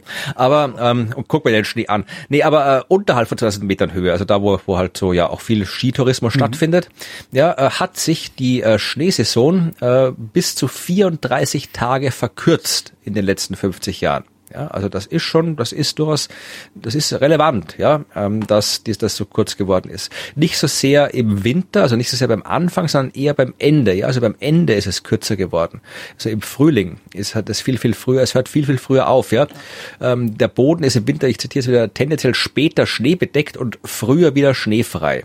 Ja, und ähm, das ist was, also drum, drum, das soll ich, ich verstehe es, ich verstehe so viel nicht, was was äh, Politik und äh, Wissenschaft in der letzten Zeit angeht, aber auch da verstehe ich es nicht, dass diese ganzen, äh, ich verstehe, dass äh, der gerade in Österreich, in Deutschland ja nicht so, aber in Österreich der Wintertourismus ein enormer wirtschaftlicher Faktor ist. Das ist riesig, nicht der, ne? das ist ein nicht Fünftel, der Fünftel des Bruttoinlandsprodukts oder sowas, ne? Weiß ich gar nicht. Ich meine, es ist jetzt nicht Wobei der Tourismus enorme. Ist ja Export es ist nicht der enorme Faktor, wo die ganzen Seilbahnbetreiber und die Hoteliers immer tun, dass irgendwie Österreich untergehen würde, wenn da jetzt keine Touristen mehr zum Skifahren ja, kommen. So ist es auch nicht. Aber ich verstehe nicht dieses, dieses Rückzugsgefecht, das die führen, ja. Mhm. Und immer noch, noch eine Skischaukel ganz oben und noch ein Gletscher verbinden und noch ein Lift und noch eine Seilbahn und noch mehr Schneekanonen. Das hat doch alles keine Zukunft. Die müssen, die, die denken, müssen doch auch betriebswirtschaftlich denken. Die müssen doch sehen, das geht noch fünf Jahre, das geht noch zehn Jahre, aber irgendwann geht's nicht mehr. Und da wäre es doch schlauer, wenn ich jetzt mir andere Tourismuskonzepte überlege. Ich verstehe nicht, warum die das so machen. Warum die da mit Händen und Klauen diese letzten Schneeflocken verteidigen, um doch irgendwie, also ich verstehe das nicht. Ich habe mal, also ich verstehe es grundsätzlich auch nicht, also auf so, auf so einer menschlichen Ebene verstehe ich es nicht, dass da nicht viel mehr Vernunft walten gelassen wird. Aber das ist genauso wie in Deutschland mit, mit, mit unserer Automobilindustrie. Wir wussten vor 20 Jahren schon, was zu tun ist, dass wir äh, Antriebe, also emissionsärmere Antriebe bauen müssen, dass wir äh, schmalere Reifen, leichtere Fahrzeuge bauen müssen, dass wir nicht alles zu betonieren mit Straßen und so. Und wir machen es halt trotzdem. Ähm, ich vermute mal, dass das Industrielobbyismus, also in Deutschland ist es Industrielobbyismus. Da kann die Autoindustrie im Grunde kriegt die ihre Wünsche erfüllt. Ähm, und in Österreich, ich habe mal, es ist ewig her, das war irgendeine Doku auch über diese. Ja, ach, die Wintersportindustrie, die ist extrem, die hat extrem nee, stark gelobbyt. Die Liftindustrie. Ja, ja, die Liftindustrie, selber Betreiber, das, natürlich. Nicht die Betreiber, sondern die Hersteller. Dass ja, der Druck, auch, also. dass der Druck von den Herstellern auf die Betreiber, auf die Ortschafter, auf die Schiebegebiete ja. runtergegeben ja, wird sozusagen. Ja, das muss also, gar nicht so, das geht auch kürzer. Also ganz vielen Dörfern, da hast du irgendwie, der Gemeinderat ist dann halt voll, da jeder im Gemeinderat hat einen Lift. Ja, das kennen wir jetzt. Seit Ischgl, seit Ischgl wissen wir das. das, das, da gab es ja dann auch die. Nee, aber das, was mir da wirklich neu war, war, dass es ähm, anscheinend ein im Grunde weltweites Kartell von sehr, sehr wenigen nur Liftherstellern gibt oder Seilbahnherstellern gibt, die extremen Druck ausüben, dass immer wieder die nächste Innovation auf den Berg gebaut werden muss und so. Ich weiß leider nicht mehr, wo ich dieses Ding her hatte. Vielleicht weiß es irgendwer aus der Hörerschaft. Lasst mal einen Kommentar da, woher ich diese Informationen haben könnte. Ja, aber ich meine auch, auch selbst, selbst aus Sicht der Industrie kommt mir das seltsam vor, weil die, die, die müssen ja, die, die müssen, denen muss klar sein, dass das nicht das ewig weitergeht. Ja, muss, ja aber die können ja nicht, ja, aber trotzdem, aber die, die müssen doch auch in die Zukunft, wenn, wenn ja, ich tu, das ich keine Ahnung. Längst, das tun sie ja längst. Also du, eine Seil, Seilbahn ist Seilbahn. Ob du die jetzt in Skigebiet baust oder ob du jetzt in La Paz den öffentlichen Personennahverkehr damit abwickelst, das ist erstmal wurscht. Ja, ja und die werden sich halt auch denken, da haben wir, wir haben unsere nützlichen Idioten in Tirol. Ja, den verkaufen wir jetzt erstmal den ganzen Scheiß, den wir hier haben. Solange die kaufen, ist alles in Ordnung. Sobald die aufhören zu kaufen, verkaufen wir was anderes. Ja, aber ich, ich, ich rede das wirklich so aus dem binnenösterreichischen Blick, den ich jetzt irgendwie habe. Wenn da jetzt irgendwie, da sitzen die, die Lokalpolitikerinnen, die dann hier irgendwie sagen, wir müssen jetzt hier die Skischaukel machen, wir müssen das noch machen, wir müssen jetzt hier, wir brauchen Schneekanonen, dass die Saison mhm. gerettet ist, dass der Winter, warum, warum sehen die nicht, oder wieso tun sie so, als würden sie nicht sehen, dass das keine Zukunft hat und warum, warum planen die das nicht, das muss doch, das, das bricht doch alles zusammen. Also mir kommt das so vor wie eine sehr dumme Künstlerin künstliche Intelligenz, ja? ja. Weil das ist zum Beispiel, wenn du eine künstliche Intelligenz hast, die, die, denen, da gibst du eine Aufgabe, sagt, optimiere das. Ja. ja und dann optimiert die das. Und äh, wenn die aber auf, also das kannst du dir vorstellen, die muss halt quasi äh, entlang so einer Kurve gehen, bis sie am höchsten Punkt angelangt ist und dann dort bleiben, weil dann hat sie es optimiert. Das Problem ist, wenn du da quasi dir so, so, so zwei Hügel vorstellst, ein größer, ein kleiner, und die muss über den ersten Hügel rüber, um zum noch größeren Hügel zu kommen, dann kommt die da nicht hin. Weil sobald die sieht, aha, da geht's wieder runter, geht sie nicht runter, weil dann, dann verschlechtert sie sich ja wieder. Und das, was ich zuerst verschlechtern muss, um dann besser zu werden, kriegt die künstliche Intelligenz nicht hin. Also Verstehe, es gibt ja. Methoden, wie man das hinkriegen ja, kann, ja. ja.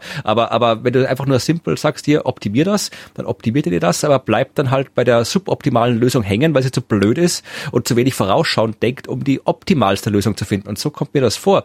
Weil die optimalste Lösung wäre, jetzt, wo man noch Möglichkeiten hat, jetzt, wo es noch geht, ist ja beim Autofahren das Gleiche, ja. Jetzt, wo wir noch können, warum stellen wir jetzt nicht das äh, so ein, dass wir dann in Zukunft, wenn es nicht mehr geht, vernünftig weitermachen können. Also das, das, das wäre ja, das ist jetzt nicht nur so eine weltverbesserische Sicht, sondern das ist ja, muss auch, das muss auch wirtschaftlich die bessere Sicht sein. Ja, ich, das ist, was ich verstehe es auch nicht. Also ich rede ja regelmäßig mit Claudia Kempfert, dieser ähm, Energieökonomin vom Deutschen Institut für Wirtschaftsforschung, und die die berechnet das ja sogar. Die hat halt, ne, die hat unendlich viel Material, Modelle, äh, Simulationen und sowas, aus denen ganz, ganz eindeutig hervorgeht, dass es wesentlich sinnvoller ist, jetzt sofort Energiewende zu machen, weil dann verdienen wir uns dumm und dusselig in der Zukunft. Und je später wir anfangen, desto teurer wird's, desto weniger verdienen wir nicht nur, sondern desto mehr müssen wir bezahlen. Und trotzdem passiert's nicht. Da sind anscheinend die Beharrungskräfte wesentlich größer. Und warum soll in so einem, in so einem Skiort oder einer Skiregion, warum soll es da anders sein als in der ganzen, in dem ganzen Land? Ne? Ja, weil, es ist auch nicht anders. Weil die nächsten zehn Jahre werden die auf jeden Fall weiter gut Geld verdienen können mit dem Skitourismus. Wahrscheinlich. Und möglicherweise ist halt der Wandertourismus oder wie auch immer man ihn ersetzen könnte, ist vielleicht nicht so lukrativ. Weil wenn da alles voller Schnee liegt, dann kannst du halt auch nichts anderes machen als Schnee, Skifahren. Ja, du kannst auch im Schnee wandern gehen. Oder keine Ahnung, Schlitten fahren, Schneemann bauen. Ja, aber irgendwas mit Liften, mit Liften und Pisten. Also irgendwas mit Liften und Pisten wirst du wahrscheinlich machen. So, und dann hast du diese Liftanlage äh, gekauft. Die zahlst ja nicht Cash, sondern die ist dann irgendwie auf, was weiß ich, 10, 15 Jahre oder wie auch immer geleast oder finanziert. Und die muss dann erstmal ihr Geld einspielen. Und dann stehst du vor der Frage, mache ich jetzt, reinvestiere ich jetzt äh, in meine Anlage oder mache ich jetzt sanften Tourismus? Und dann denkst du wahrscheinlich, na ja, guck mal, ich habe jetzt noch irgendwie zehn Jahre vor mir, dann gehe ich in Rente. Ähm, da sollen sich mal andere drum kümmern. Das ist ja so der normale menschliche äh, ja, es ist alles sehr deprimierend. Ja hier ja. der Pandemie das Gleiche. Wird auch gesagt, ja, wir müssen die, die Läden aufsperren, sonst äh, geht die Wirtschaft kaputt. Und auch denke, ja, ist, wir, wir müssen können doch irgendwie eh, aber äh, wenn, wenn, wir brauchen doch nicht warten, bis die Leichen auf der Straße liegen mhm. und dann erst was machen, sondern könnten doch jetzt was machen. Ja, ich, dann, dann ich verstehe es auch bleibt, nicht. Also ja, halt, also es will halt jeder Veränderung, aber keiner will sich ändern. Ne? Das ist äh, und die und die Politik ist zu schwach. Es ist halt eine politische Entscheidung am Ende. Und Politik ist immer zu schwach, solche Entscheidungen zu treffen. Das sehen wir jetzt gerade in der Pandemie. Gut, dann eine kurze Nachricht, die da jetzt. Ein, ein äh, Satz, ein Satz ja, noch ja. zu dieser zu dieser Schneegeschichte, was ich Ja. halt sehr faszinierend finde, beziehungsweise irritierend finde oder fand daran ist, die haben 2000 Messstationen ausgewertet. Ähm, Viele. Ich, äh, und zwar zum ersten Mal haben sie diese Daten überhaupt aggregiert. Ich hätte gedacht, dass sie das längst machen. Aber es war ja Italien, Österreich, Slowenien, Deutschland, Schweiz und Frankreich. Und ich hätte gedacht, dass die längst zusammenarbeiten und seit vielen Jahren, wenn nicht Jahrzehnten, ihre Daten in einen großen Pool werfen, um die auswerten zu lassen. Aber das war jetzt tatsächlich das erste Mal, dass das passiert ist. Damit habe ich nicht gerechnet. Ja, das ist so. Hier ist so Kooperation international ist auch nicht selbstverständlich. Auch in der Wissenschaft leider nicht. Ja. Ja, aber da passt, wie gesagt, diese eine kurze Nachricht, die äh, Biologie, Lebewesen, das ist die Überschrift, Lebewesen sind entweder konkurrenzfähig oder anpassungsfähig, beides zugleich klappt nicht. Soll ich dir was sagen? Ich streiche jetzt mein letztes Thema von meiner Themenliste. Gut, Vielleicht ich habe sollten noch, wir vor der Sendung miteinander schon mal. Aber ja, die, ja, dann erzähl, willst du sie erzählen, die Geschichte? Erzähl du sie. nee, nee, nee, jetzt will ich nicht mehr. Ja, ich habe es ist auch schon recht- gestrichen.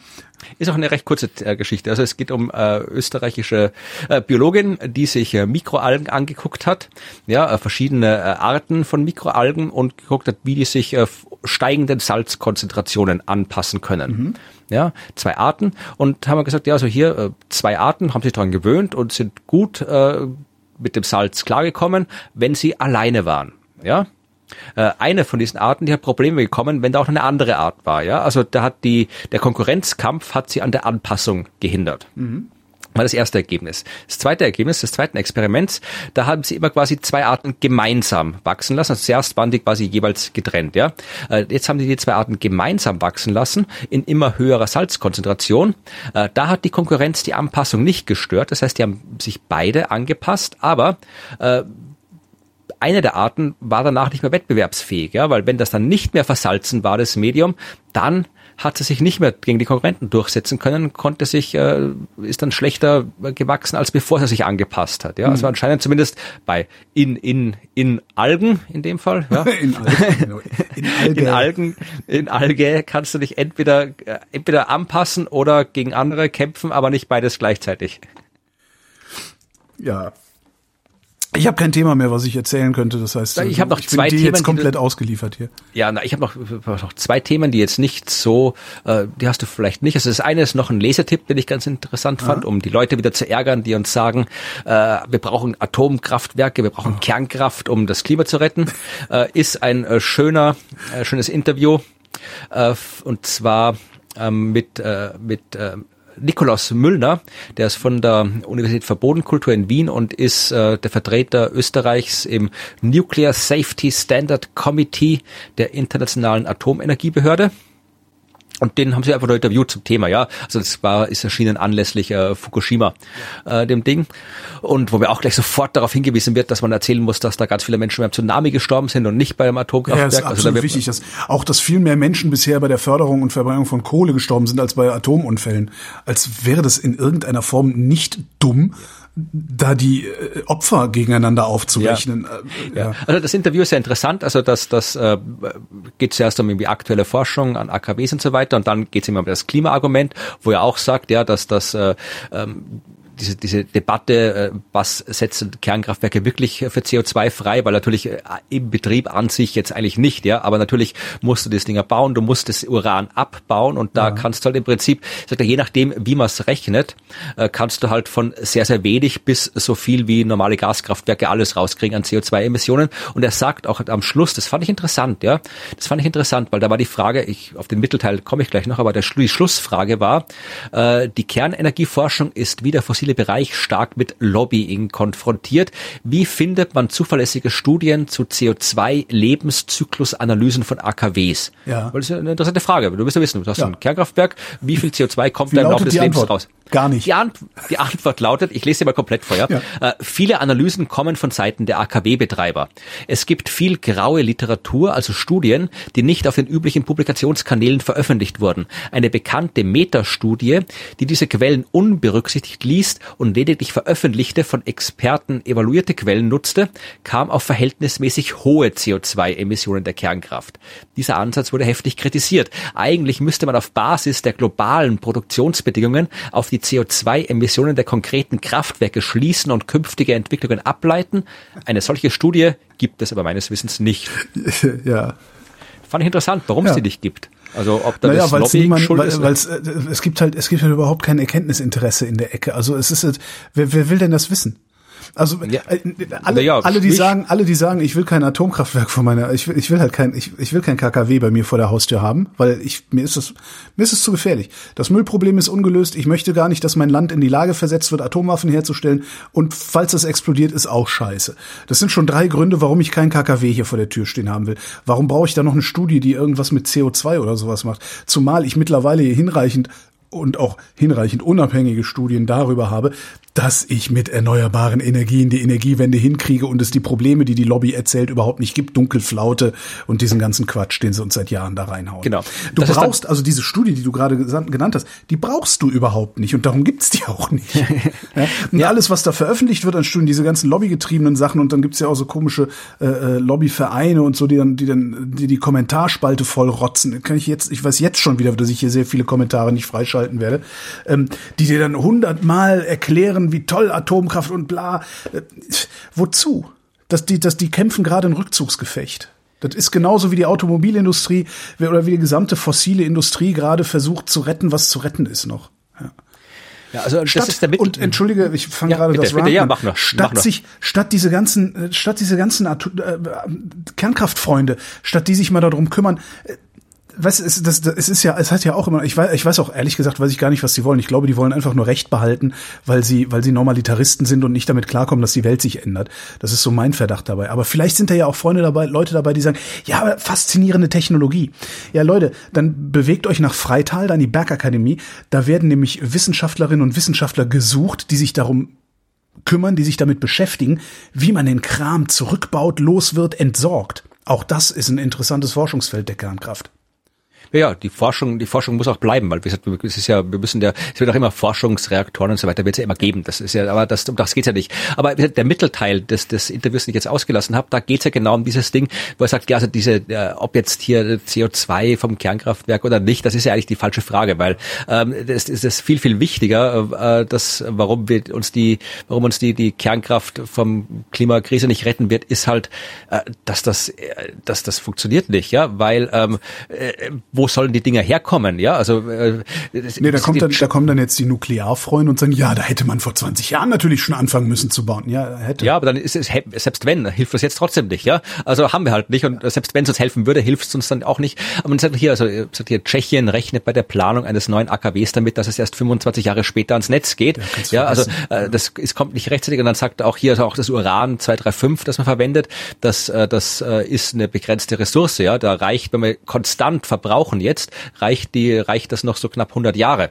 Wenn wir den Einsatz verstärken, dann halt weniger lang. Ja, also auch das ist weder weder rechtzeitig noch nachhaltig und vor allem er sagt auch, dass ähm, Äh, momentan, äh, wie, die Frage war im Interview, wie viel CO2-Emissionen spart man mit dem aktuellen Kernkraftniveau? Ja? Mhm. Und er sagt hier, wenn man äh, auf sie verzichten würde, sonst aber nichts am Energiesystem ändern würde, müsste man etwa drei bis fünf Prozent an CO2-Emissionen anderweitig einsparen. Und das, ja gut, da, äh, das wäre machbar, sagt ja, er danach, sicher. weil das ist ja auch machbar, ja? ja. Also man kann auch ohne Kernkraft CO2-neutral werden, das, das ist, man kann, das ist kein Problem. Ja. Man muss es halt da machen. Ja, Lesetipp. Und äh, die ich lasse jetzt die, bevor wir dann noch, wenn wir schon wegen dem äh, böse Kommentare kriegen, lasse ich die nein, Studie. Nein, mach ruhig weiter. Äh, böse Kommentare sieht man ja nicht. Also jeder, der nichts so. Sinnvolles beizutragen hat oder uns huldigt oder einen guten Witz erzählt, wird hier sowieso nicht freigeschaltet. ja. Nee, ach, das war nur die, die das war noch eine Studie, da ging es um äh, die Klimakosten von Lebensmitteln. Ja. Und äh, das äh, wird dann diejenigen aufregen, die was dagegen haben, dass man weniger Fleisch essen soll. Weil, ich meine, es ist wieder der altbekannte Weisheit, ja, die halt dann nochmal anders und und, und äh, aktueller erhoben wurde. Also die 68 mal so viel CO2 wie pflanzliche Lebensmittel 68. sind. Die, die tierische Produkte. Und was also das heißt, für die, für, die, für die gleiche Energiemenge, also gleiche Kalorienmenge, also ich weiß, also Kilogramm im Kilogramm, Wesentlichen, glaube ich. Ein Kilo Fleisch, ja. ein Kilo Fleisch macht, äh, dafür brauche ich 68 Kilo. Ich meine, das ist jetzt eigentlich nichts mehr, was man erwähnen muss, weil es ist, ist ja klar, dass, dass äh, die Fleischproduktion wesentlich mehr äh, Klimawirkung, negative Klimawirkung ja. hat als die Pflanzenproduktion. Aber noch, mal, noch die, Entschuldige, die Zahl. Ja, also ich, die, pass auf. Die Klimawirkung von Fleisch ist 68 mal also, höher als von einem Kilo Ich Pflanzen. zitiere aus dem Bericht, ja, tierische Produkte verursachen nach den Berechnungen von äh, Pieper, das war der Typ aus München, Münchner Wissenschaft, also tierische Produkte verursachen nach der Berechnung von Pieper pro Kilogramm 2,41 Euro an Schadkosten und damit ähm, zehnmal mehr als, also da haben die haben quasi CO2 ah, in Kosten umgerechnet, ja. Also zehnmal mehr als Milchprodukte und 68 mal mehr als pflanzliche Produkte. Das heißt, du müsstest halt, um das auszugleichen, äh, musst du pro Kilogramm tierisches Produkt 2,40 Euro draufhauen. Und das, ja, wenn man das machen würde, das dann. Das ist den Leuten schon zu viel Geld, wenn sie es zahlen müssten. Ja, das wäre halt dann, dann, dann, dann kann der Markt mal wieder was regeln. Der will ja immer regeln. Ja, aber nur mit Selbstverpflichtung, nicht mit äh, irgendwas anderem. Also der Markt regelt da halt gar nicht, weil, äh, ne, naja. Ja, aber hatte doch, hatte doch, hatte Aldi oder Lidl hatte doch versucht, ähm, ein bisschen mehr Geld fürs Fleisch zu verlangen äh, damit, äh, weiß ich gar nicht, um dann auch den, den, den Produzenten, Fleischproduzent ist auch mal so her herrlich, äh, also der, der, den Bauern, damit bei den Bauern mehr Kohle ankommt, weil die verdienen ja praktisch nichts an so einem Kilo Schweinefleisch. Ähm, und ich meine, es wäre Lidl gewesen, die haben dann diesen Versuch wieder eingestellt, weil die Leute nicht bereit waren, das zu bezahlen. Wo ich dann auch gedacht habe, natürlich waren die nicht bereit, das zu bezahlen, weil ihr daneben das billigere Zeug noch liegen hattet. Es geht doch niemand in so einem Laden einkaufen, weil er hochwertige Produkte haben will, sondern in so einen Laden gehst du, damit das billig, billigst möglich ist. Hm. Ja, also das, ich, ich, verlinke ich, den Artikel. Also ich, ja, ich, man sollte da immer darauf hin, weil das, das Besondere ist ja, also das Besondere war, das ist ja wirklich was, das heißt ja immer, man als einzelne Person kann man ja nichts machen in Sachen Klimaschutz, was auch Quatsch ist, weil wir haben auch, wir haben als Einzelpersonen haben wir uns da reingeritten in den Scheiß, also können wir auch als Einzelperson wieder raus. Wir müssen halt alle einzeln gemeinsam was machen. Ja, ja also, aber das, das, das ist es halt. Also die wir, und alle einzeln gemeinsam was machen. Dafür gibt es schon ein Wort. Dieses Wort heißt Politik. Ja, eh, aber so, ne? das heißt, halt du alleine wirst den, du alleine wirst überhaupt keinen Effekt haben. Nee, natürlich. Aber wie gesagt, aber trotzdem, das ist meine ich ja, wenn wir wir Menschen, wir es machen ja nicht nur die PolitikerInnen Politik, sondern wir alle machen Politik, ja. Und wenn wir alle jetzt nicht mehr, wenn wir alle jetzt irgendwie 70 Prozent weniger Fleisch kaufen, dann ja, nee, passiert aber nicht. Das, das wird nicht passieren. Das wird nicht passieren. Und und genau darum ist das. Ähm, Genau darum ist das eigentlich auch unredlich. Äh, wir haben es geschafft, oder die haben es geschafft, äh, jegliches Problem so weit runter zu skalieren, dass der Einzelne für dessen Lösung verantwortlich gemacht werden soll. Jetzt beim Klimawandel, da sehen wir ganz, ganz gut, dass das überhaupt nicht funktioniert, sondern wir haben Politik erfunden, damit wir Probleme, die jeder Einzelne hat, als Kollektiv gelöst kriegen. Das heißt, was wir politisch zu tun haben, das ist von der Politik zu erwarten, beziehungsweise unsere PolitikerInnen zu beauftragen, dieses Problem sinnvoll zu lösen. Daran scheitern wir. Ähm, auch so ein Satz, den Claudia Kempfert, die ich eben schon mal erwähnt habe, immer sagt, Klimaschutz gibt's nicht im Supermarkt. Du kannst, du, du als Einzelner bist nicht verpflichtet und darfst dich auch nicht verpflichtet fühlen, im Supermarkt über deine Konsumentscheidungen irgendwie politisch in die Gesellschaft zu wirken. Dafür haben wir Politik.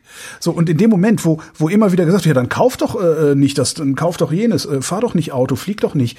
Ähm, das ist für dich persönlich, damit du ein gutes Gefühl hast, vielleicht eine geile Sache, aber es kann nicht dazu führen und tut's ja auch nicht, es kann nicht dazu führen und es darf auch nicht dazu führen, dass Politik im Sinne von PolitikerInnen, dass Politik sich aus der Regelung dieser Sache zurückzieht. Sonst hast du solche Zustände, wie wir gerade in der Pandemiebekämpfung sehen, wo die ganze Zeit gesagt wird, ja, hier Selbstverpflichtung der Industrie, Eigenverantwortung der Bürgerinnen und Bürger und so weiter. Und es funktioniert nicht bin ich ein bisschen anderer Meinung. Also ich bin schon der Meinung, also mir ist natürlich auch klar, dass jetzt hier, dass es ein bisschen eine, eine, eine naive Ansicht ist, dass wir jetzt uns alle zusammenreißen und dann alle nur noch irgendwie mit dem Fahrrad rumfahren und dann ist alles wieder gut. Also dass das so nicht funktioniert, dass da irgendwie von oben und politisch, äh, international auch was passieren muss, ist mir alles klar natürlich. Aber ich bin jetzt schon äh, bin schon doch der Meinung, dass, dass, dass äh, das, was jeder von uns tut, äh, Folgen hat, ja, und äh, nicht nur jetzt äh, nicht nur mit dem, was ich jetzt im Supermarkt einkaufe oder nicht, sondern auch was ich was ich sage, was ich tue, wen ich wähle, welche Entscheidungen ich treffe, was ich kommuniziere, mit wem ich kommuniziere. Ich meine,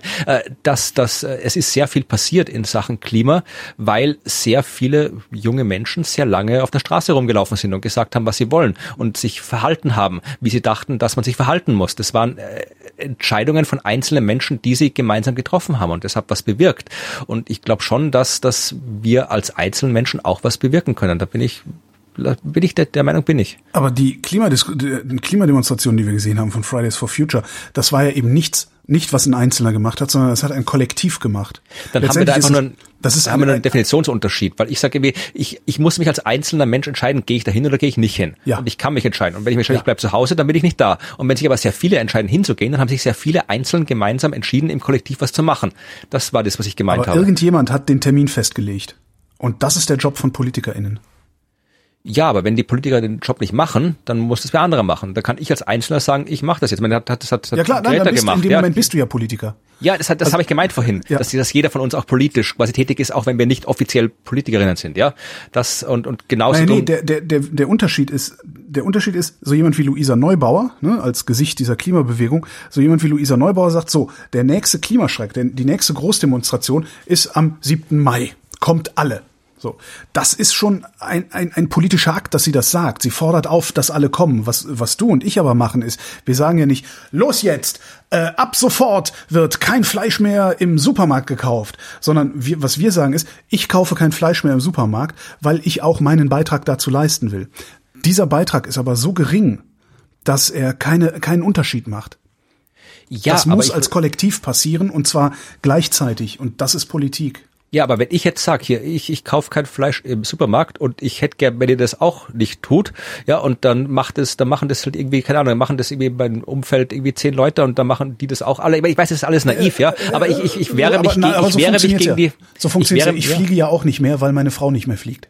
Ja, eh, aber das meine ich ja genau. Aber ich wehre mich gegen die, gegen die Behauptung, dass, dass äh, meine Handlungen keine Konsequenzen haben können. Okay, da bin ich bei dir. Natürlich haben die Konsequenzen, aber halt nicht solche Konsequenzen, dass die Gesellschaft davon hinreichend beeinflusst wird. Ah, ich würde, da müssen wir jetzt mal die, red, red mal, red mal, mal in deiner Geschichtsunterricht darüber. Also ja, wie, aber warum wie, fahren die Leute, warum fahren die Leute wie bescheuert mit SUVs durch Innenstädte? Das ist doch der beste Beleg dafür, dass es nicht funktioniert. Ja, ja, kein, keine andere, keine andere Fahrzeugklasse hat, hat größere, größere Zuwachsraten als diese SUVs. Und das ist tatsächlich auch das überflüssigste Fahrzeug, was man sich überhaupt nur vorstellen kann. Ja, aber andererseits fahren auch wieder mehr, sehr viel mehr Leute Fahrrad. Also ich, äh, aber steigen nicht, die vom Auto um oder kommen die von? Das weiß ich nicht, aber vielleicht ist dann irgendwie, vielleicht gibt es dann irgendwann mal eine kritische Masse und dann, dann, dann passiert was. Aber wie gesagt, ich bin, vielleicht können wir, kann, könnt ihr das mal in den Kommentaren diskutieren. Ja, ja vielleicht reden wir dann auch noch mal, wenn ich nicht mehr ganz so misanthropisch bin, wie ich in den letzten Monaten ja. bin. Aber du hast doch noch, du hast ja, du hast ja noch andere, andere Unterrichtsstunden. Du hast ja sowohl äh, Politikwissenschaft, du hast Geschichtswissenschaft. also da kannst du, da, mach mal eine Ringvorlesung mal bitte. Sehr schön. Haben wir es doch geschafft, die Sendung mit dem Lacher zu beenden. Ja, Florian Freistetter, vielen Dank. Vielen Dank, Holger. Und euch vielen Dank für die Aufmerksamkeit.